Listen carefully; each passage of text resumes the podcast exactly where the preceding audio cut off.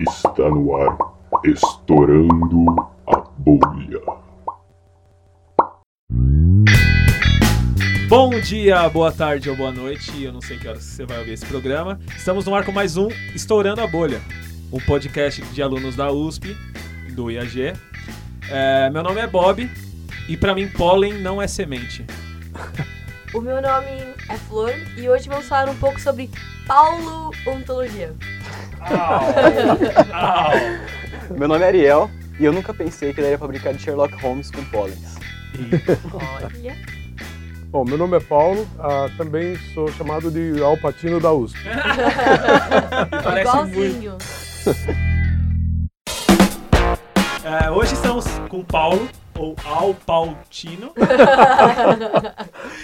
Paulo Eduardo de Oliveira, Instituto de Geociências da USP. Ele é pale- paleontólogo, tem experiência, muita experiência em área de ecologia e botânica, com ênfase em micropaleontologia. A gente vai discutir um pouco mais sobre isso. E palinologia, que é diferente de paleontologia e diferente de paulontologia. Muito diferente. Então a gente pode começar com. Já, já situei um pouquinho o que, que é micropaleontologia, o que estuda isso. Bom, a palavra micro quer dizer pequeno, né? Microscópico, né? Então, paleonto é o estudo dos seres antigos. Então, a micropaleontologia trabalha com organismos que são visíveis somente com o uso de um- algum instrumento óptico, né? Então, um microscópio, uma lupa, né? Então, nós trabalhamos com organismos muito pequenos. E isso quer dizer que eles, muitos deles são fósseis. Então, a micropaleontologia geralmente trabalha então com micro-organismos, né? São organismos muito pequenos e que já estão fossilizados. né? Geralmente unicelular. Alguns são unicelulares, outros são multicelulares e eles estão fossilizados no registro fóssil, a gente diz, né? Então, estão, muitos estão extintos, outros ainda estão presentes até hoje, né? Apesar de serem muito antigos, estão aqui até hoje. E qual é a diferença de fóssil para uma ossada normal, assim? Bom, a ossada é um resto de um organismo, né? Então, a parte esquelética dele, né? E o fóssil é um resto ou um vestígio deixado por organismo que foi fossilizado, né? Que ficou ah, litificado, quase transformado em rocha, né? Processo químico que acontece. É, isso é um processo químico geralmente que causa essa transformação do resto, uma parte do organismo, ou então uma ossada, que nem você falou, e, e ela ficou litificada, ficou endurecida, né? É, no processo de transformação no meio ambiente onde ela estava. Né? Seria a rocha sedimentar, né? Todos nós vamos virar fósseis um dia. Não, não porque a maior parte das pessoas, ó, ó, ó, quase ninguém vai ficar fóssil. Por quê? Porque vai haver decomposição total do, do corpo, né? Então qual é, qual é a condição para virar um Para você virar um fóssil, vamos Quero dizer, você um fóssil. teria ser enterrado que nem um faraó do Egito, né? Bora lá. Então lá, a- lá por ser um ambiente muito seco, não tem atividade bacteriana, não vai haver quase, vai haver decomposição, mas é uma decomposição muito menor, num ambiente extremamente seco. Então por isso você tem os, as múmias, você tem múmias até bem preservadas, dá para ver até a cor do cabelo da pessoa. Então se você quiser se transformar em um fóssil, um você- ou se congele Se lá congelar é na. boa Se congelar também, né? É? É, tem mamute que Ué. a galera acha inteiro. É, tem mamutes na, na, na Sibéria, né, animais que existiram há 5 mil anos atrás, estão extintos por sinais, por sinal, e estão lá na- na- nas tundras da Sibéria, lá É congeladinhos. caro para se congelar, não?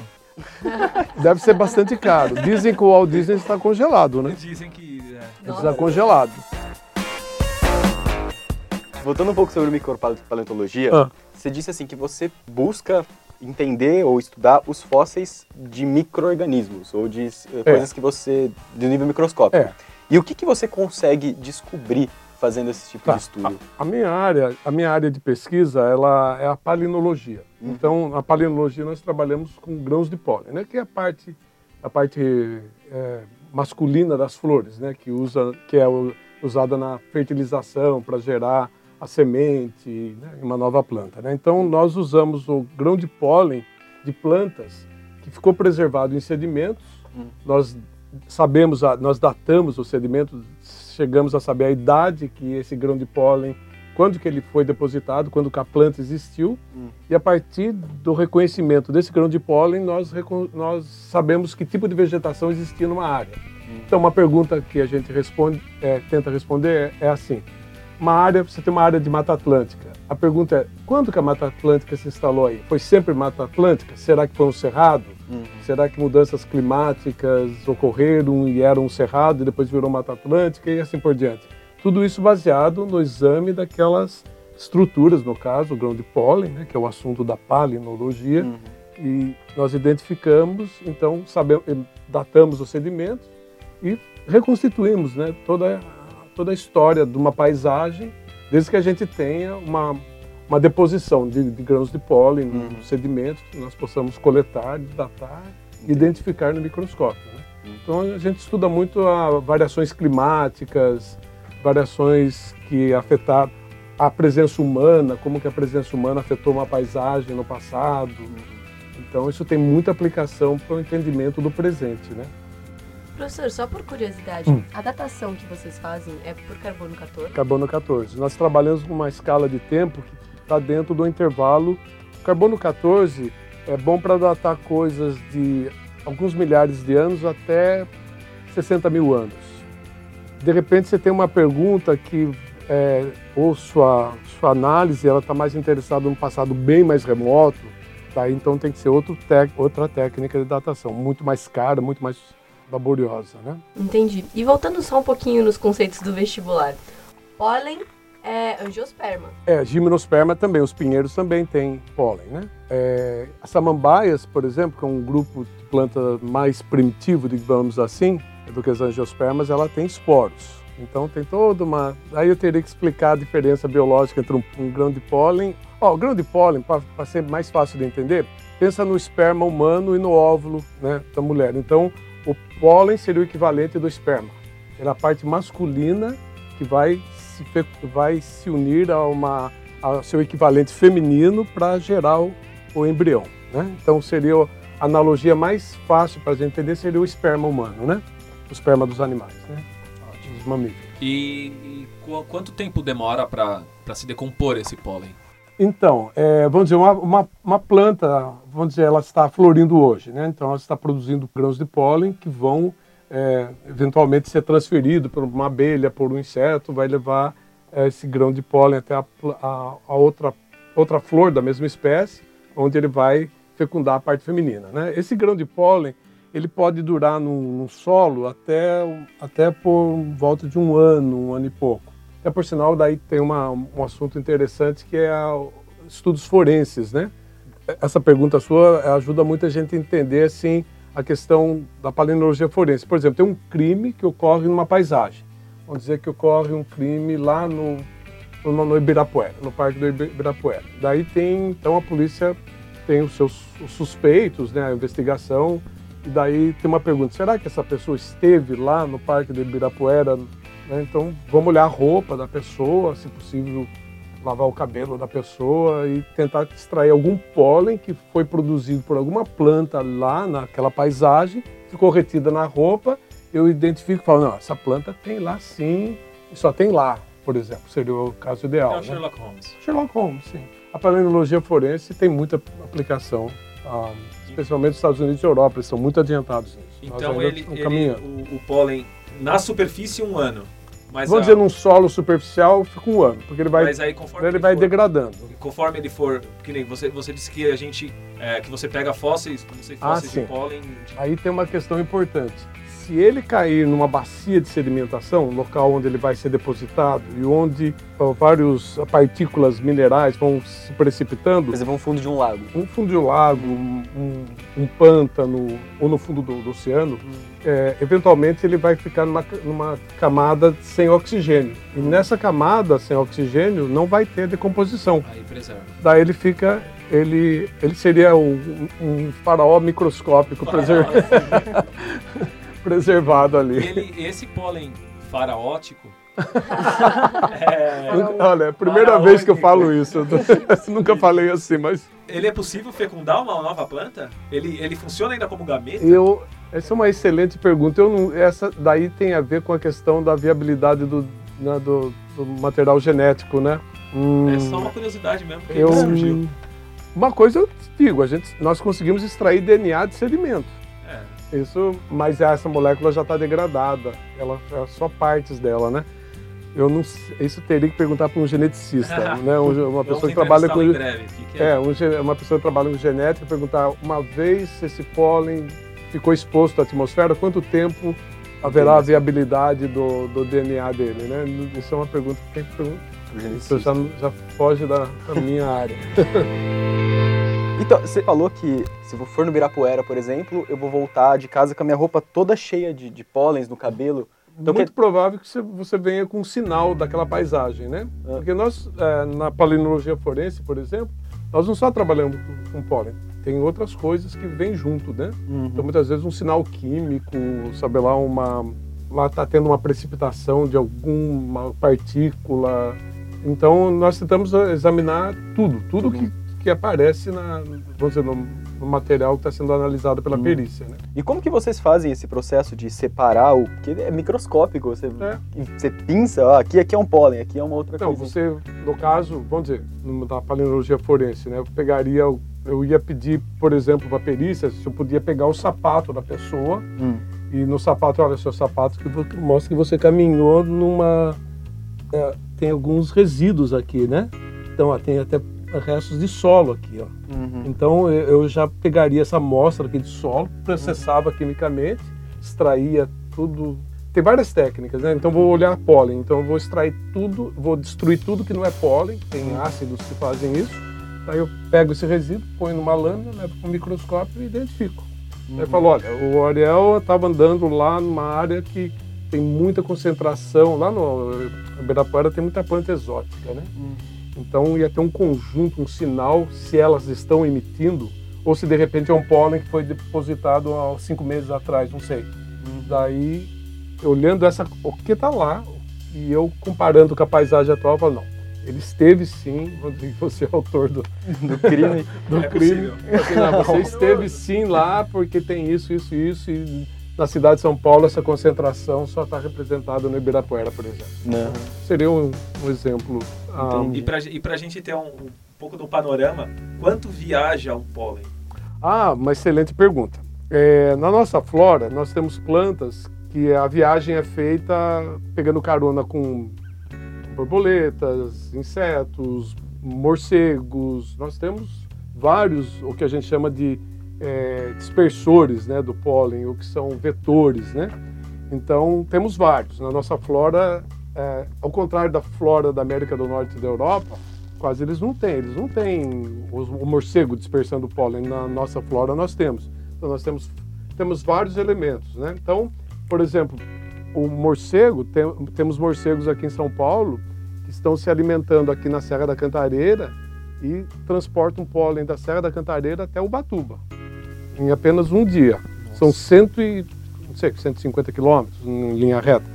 Então tem um transporte aí por animais que é considerável, por bem exemplo, o morcego, né? Agora nós temos grãos de pólen que são transportados pelo vento e que são transportados por milhares de quilômetros.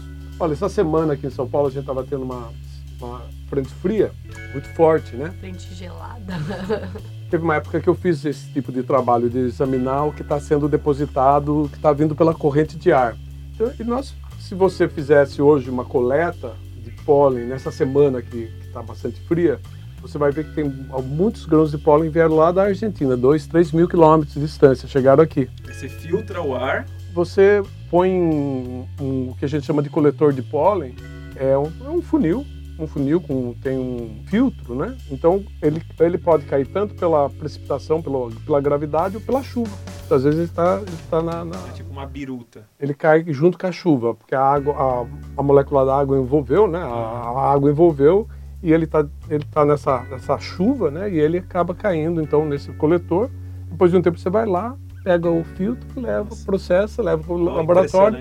Então você consegue dizer é, é, sinal de plantas que você pega sinal de plantas que estão a milhares de quilômetros. Então tem de tudo.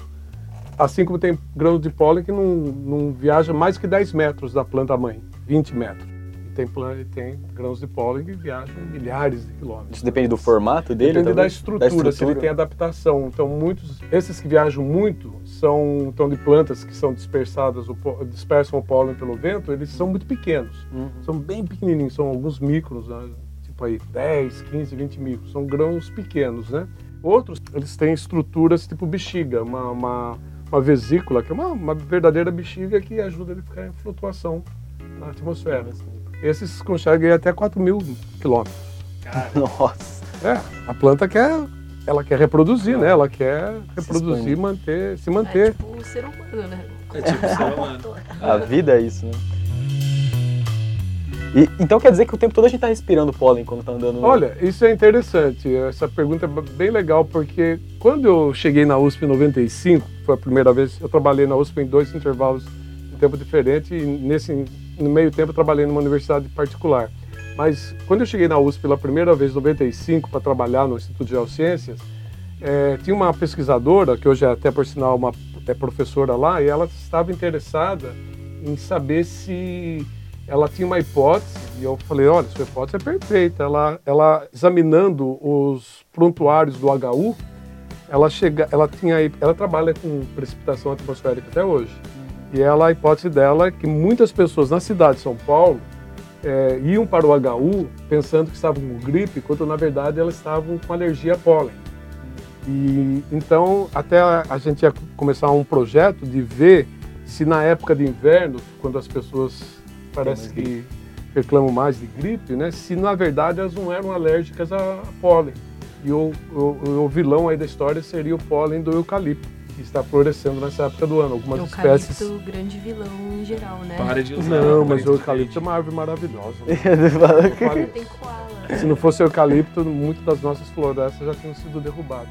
é verdade. Tem que É. pensar do outro lado também. Uhum. Mas então tem Não, isso mas é que também. nem no caso, às vezes o diagnóstico, em vez de você dar um remédio pra gripe, você pode dar um antialérgico pra pessoa. Então, só que no Brasil está muito atrasado esses estudos, ah, não, não- não pegou essa linha de pesquisa. Então, muitas pessoas são hiperalérgicas e elas e o sintoma da alergia muitas vezes confunde com o sintoma de gripe. Então, o pólen aí, isso aí chama alergopalinologia, a palinologia das alergias, né? No- na América do Norte isso é muito levado a sério. Pra você ter uma ideia, tem o homem do tempo, a mulher do tempo na televisão, na primavera, depois de falar do tempo, ele ou ela vai falar assim, olha, hoje quem tem alergia a tal tipo de planta, saia com uma máscara, porque a eles, ele- até eu falo que é um bom emprego para os palinólogos na, na América do Norte, é fazer a chuva polínica, né, o que está precipitando a atmosfera, para as estações de televisão porque essa é uma informação importante. Pessoas alérgicas, eh, acho que lá tem até mais que aqui, porque justamente lá tem mais pólen no ar do que aqui. Então, é, então é levado muito a sério isso, porque uma pessoa com alergia pode ter problemas de trabalho, não pode, vamos, vamos dizer, uma reunião importante, a pessoa está totalmente alérgica, não vai ter um desempenho, né? Então, ao sair de casa, se ela souber que aquele pólen está no ar é, com maior frequência, maior abundância, ela vai se proteger, vai pôr uma máscara, vai. né? Eu só tinha uma pergunta, porque você acabou de falar que lá na América do Norte Hum. tem muito pólen no ar, assim. Sim. Mas a gente falou que aqui na América do Sul tem mais vetores que transportam. Sim, perfeito. Mas Então- também temos, né? De tanto é que tem esse estudo, né? Com os eucaliptos, né? Sim, mas aí por que que aqui não tem tantas pessoas ou tantas, tantos casos de alergia? Mas Tirando- aí que eu falo, eu acho que muitas pessoas não sabem. Porque, infelizmente, a alergopalenologia não foi um campo que não pegou muito no Brasil. Apesar que tem, acho que tem uma pesquisadora no Rio Grande do Sul, são poucos. Acho que menos de três ou cinco no Brasil todo estudam a alergopalenologia. E por que isso? A falta de interesse, falta de dinheiro? Ah, Eu acho que é falta de informação mesmo, né? Eu acho que, primeiro, que a própria população não se vê vítima da, da, da alergia. Eu conheço pessoas que são extremamente alérgicas a vários tipos de plantas. E assim, tem uma, tem uma árvore que a gente chama arroeira brava, né? Que tá, quem é do interior conhece, né? Tem pessoas que não podem chegar perto da árvore totalmente. Ela é brava, né? Então, a arroeira brava. É, uma- é, é brava por causa disso, porque ela causa uma reação alérgica. A família da manga, né, em geral, é uma família de, de plantas Bravas. a- a- bravas, a- alergônicas, né, que a gente chama, né, que causam alergia. Sobre a paleologia, uma coisa interessante também, falando da aplicação, é os estudos de mel. O que acontece? De vez em quando é, é capaz de a Polícia Federal entrar em contato com um palinólogo e falar, olha, estou com um problema aqui, eu gostaria de saber se esse mel é, é verdadeiro ou é, ou é, ou é, é falso, né? Por quê? É, muitas empresas querem exportar mel. Né? O mel é um, valor, um produto de alto valor econômico, né? E muitas vezes é muito fácil você vender mel fajuto por mel verdadeiro, dizendo que é mel verdadeiro. Quem responde isso é o palinólogo. Ele pega uma amostra e mel verdadeiro tem que ter pólen. Claro, foi abelha, abelhas. É, porque o que acontece muitas vezes, pega o melaço da cana e, e adiciona um pouquinho de mel para dar aquele cheirinho mais do mel e vender aquilo como mel. Muitas pessoas compram mel pensando que é mel, na verdade estão consumindo um melaço de cana. Que bonita. Os dois engordam, né? É, enfim. Para quem está interessado em trabalhar com paleontologia, o que, que, o que, que essa pessoa, como é o dia a dia do paleontólogo, que ela precisa ter para trabalhar nessa área? Olha, Ariel, eu, eu falo sempre assim para o aluno, é, tem uma coisa que separa é, a pessoa que pode se dedicar a isso e a pessoa que não, não deve. É gostar de ficar ao microscópio pelo menos no mínimo 6 a 7 horas por dia por um certo tempo da sua vida. Se você não gosta de microscópio, não é não é para você. Então é assim, e, eu adoro. Eu acho um- eu, eu, eu sou uma pessoa da visão, da, do- da imagem. E a, a cena microscópica para mim eu acho fantástica. Aham. Você vê coisas. É uma outra um outro realidade, é. mundo, É É um outro, mundo, é um outro mundo. Até por sinal na aula semana passada a gente eu estava mostrando material para os alunos de paleontologia, mas me atraiu uma imagem de um tecido de planta, não era, não era pólen, lógico, era um tecido. Eu pedi para a aluna, ela tem uma, tinha uma, tem uma aluna que sabe fotografar com a máquina digital, até com o celular, no, no ao microscópio, né? Eu pedi para ela, porque era muito bonito, era uma- um tecido, um tecido de planta, material que já tem uns 5 mil anos, e era, vê as células, era, e tudo bonito. Eu falei, ó, parece uma obra de arte muita coisa do mundo microscópico remete à arte, à arte moderna. E, é um mundo. Então você tem que ter o prazer de sentar ao, ao microscópio e ficar horas e horas ali identificando, vendo. Agora tem pessoas que não, se- Não tem paciência. não tem né? paciência para fazer isso. Então eu acho que essa é a, coisa que é fundamental. Uhum. O resto você aprende, né? Você aprende. O que você não aprende é gostar de trabalhar ao microscópio. Ou você gosta, pode ser que você aprenda, eu não sei. Eu acho que tem que ter uma Ah, é aptidão, vocação, é. tem que ter uma É. vocação. Uhum. E eu acho que são as pessoas da imagem que gostam de imagem. É, porque tem coisas lindíssimas que a gente vê, estruturas. é. de repente você vê assim um, você vê um, um mineral lindo, com uma cor fantástica. Uhum. É, são coisas que Tem que saber apreciar esse tipo de obra é, de tem que arte, gostar. né? Não, não, é, não, é que você tem que ir em busca ali daquela. É que em busca da, daquele objeto, que é o grão de pólen, muitas vezes você no caminho você vê coisas muito bonitas Não. também. O grão de pólen não deixa de ser é muito bonito. Eu nem né? imagino como que é um grão de pólen. Tem, tem vários formatos, mas no mundo da micropaleontologia a gente trabalha com, por exemplo, algas diatomáceas, que são estruturas lindíssimas. Até por sinal, eu- uma historinha que me, me ocorreu na cabeça. Quando eu fazia o mestrado, tinha um, eu trabalhava com diatomáceas e tinha um, um- lá no- nos Estados Unidos e tinha um brasileiro ficou sabendo que eu trabalhava com diatomácea, ele é arquiteto e ele, e ele ficava todo dia atrás de mim, ou você tem fotos de diatomáceas? Eu tenho. Ele, ah, você tem dessas circulares? Eu tenho.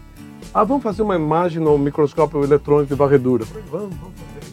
Isso eu fazia e nunca entendi por quê. Depois de muitos anos fiquei sabendo que ele pegou uma dessas estruturas circulares e construiu um, um ginásio de esportes lá em Salvador. Que se você estivesse no meio do ginásio de esportes e olhasse pro teto do ginásio, você ia ver aquela diatomácea Nossa. aquela alga circular. É um, lógico, um, um organismo que tem 60 microns, né? Aham. Só para ter uma ideia, um micron é a milésima parte. Você pega um milímetro e divide em mil partes, então você seria 60 partes, né?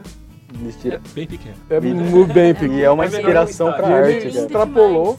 Até por sinal, tem uma coisa da engraçada. Eu lembro que numa, no jornal americano desses que vende isso no mercado, que é sensacionalista, que não tem nenhuma credibilidade. Então, é, tinha, tava assim, ah, apareceu um UFO, né? Um objeto voador não identificado.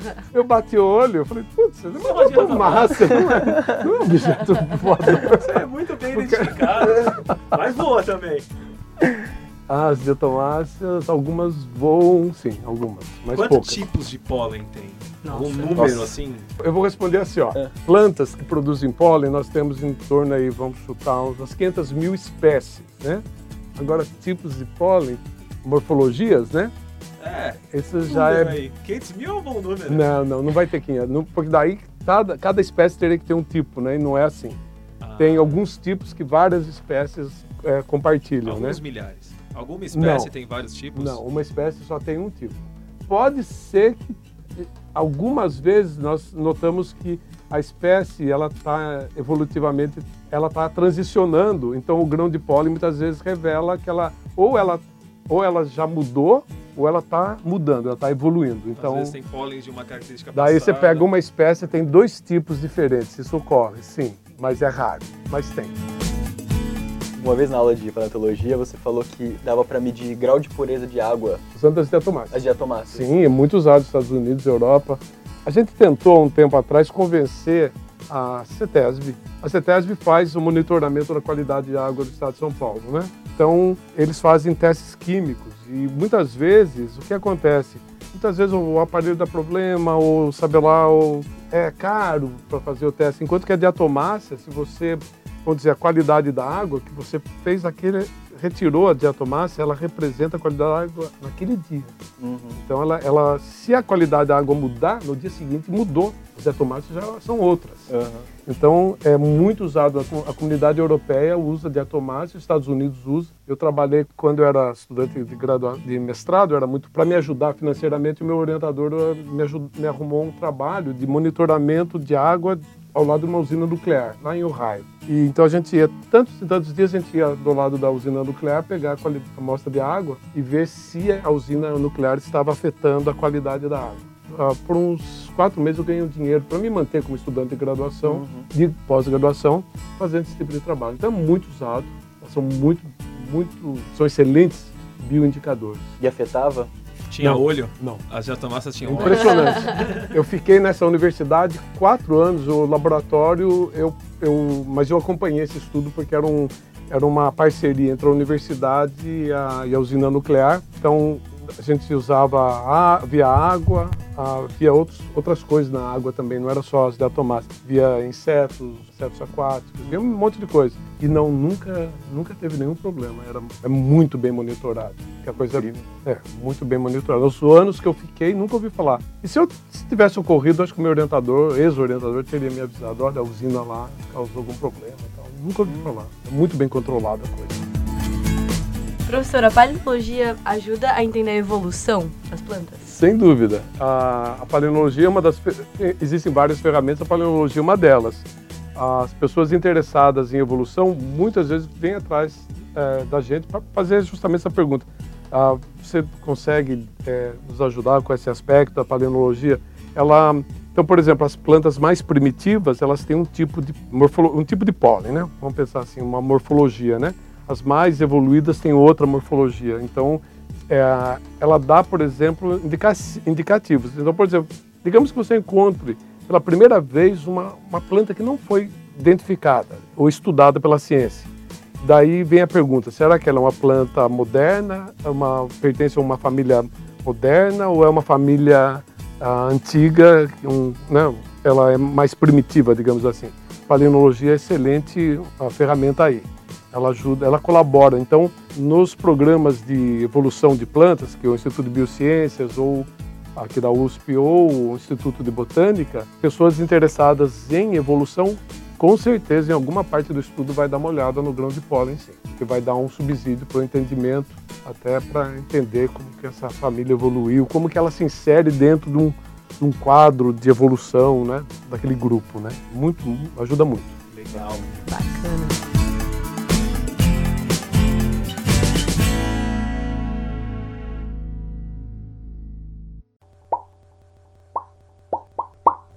Continua.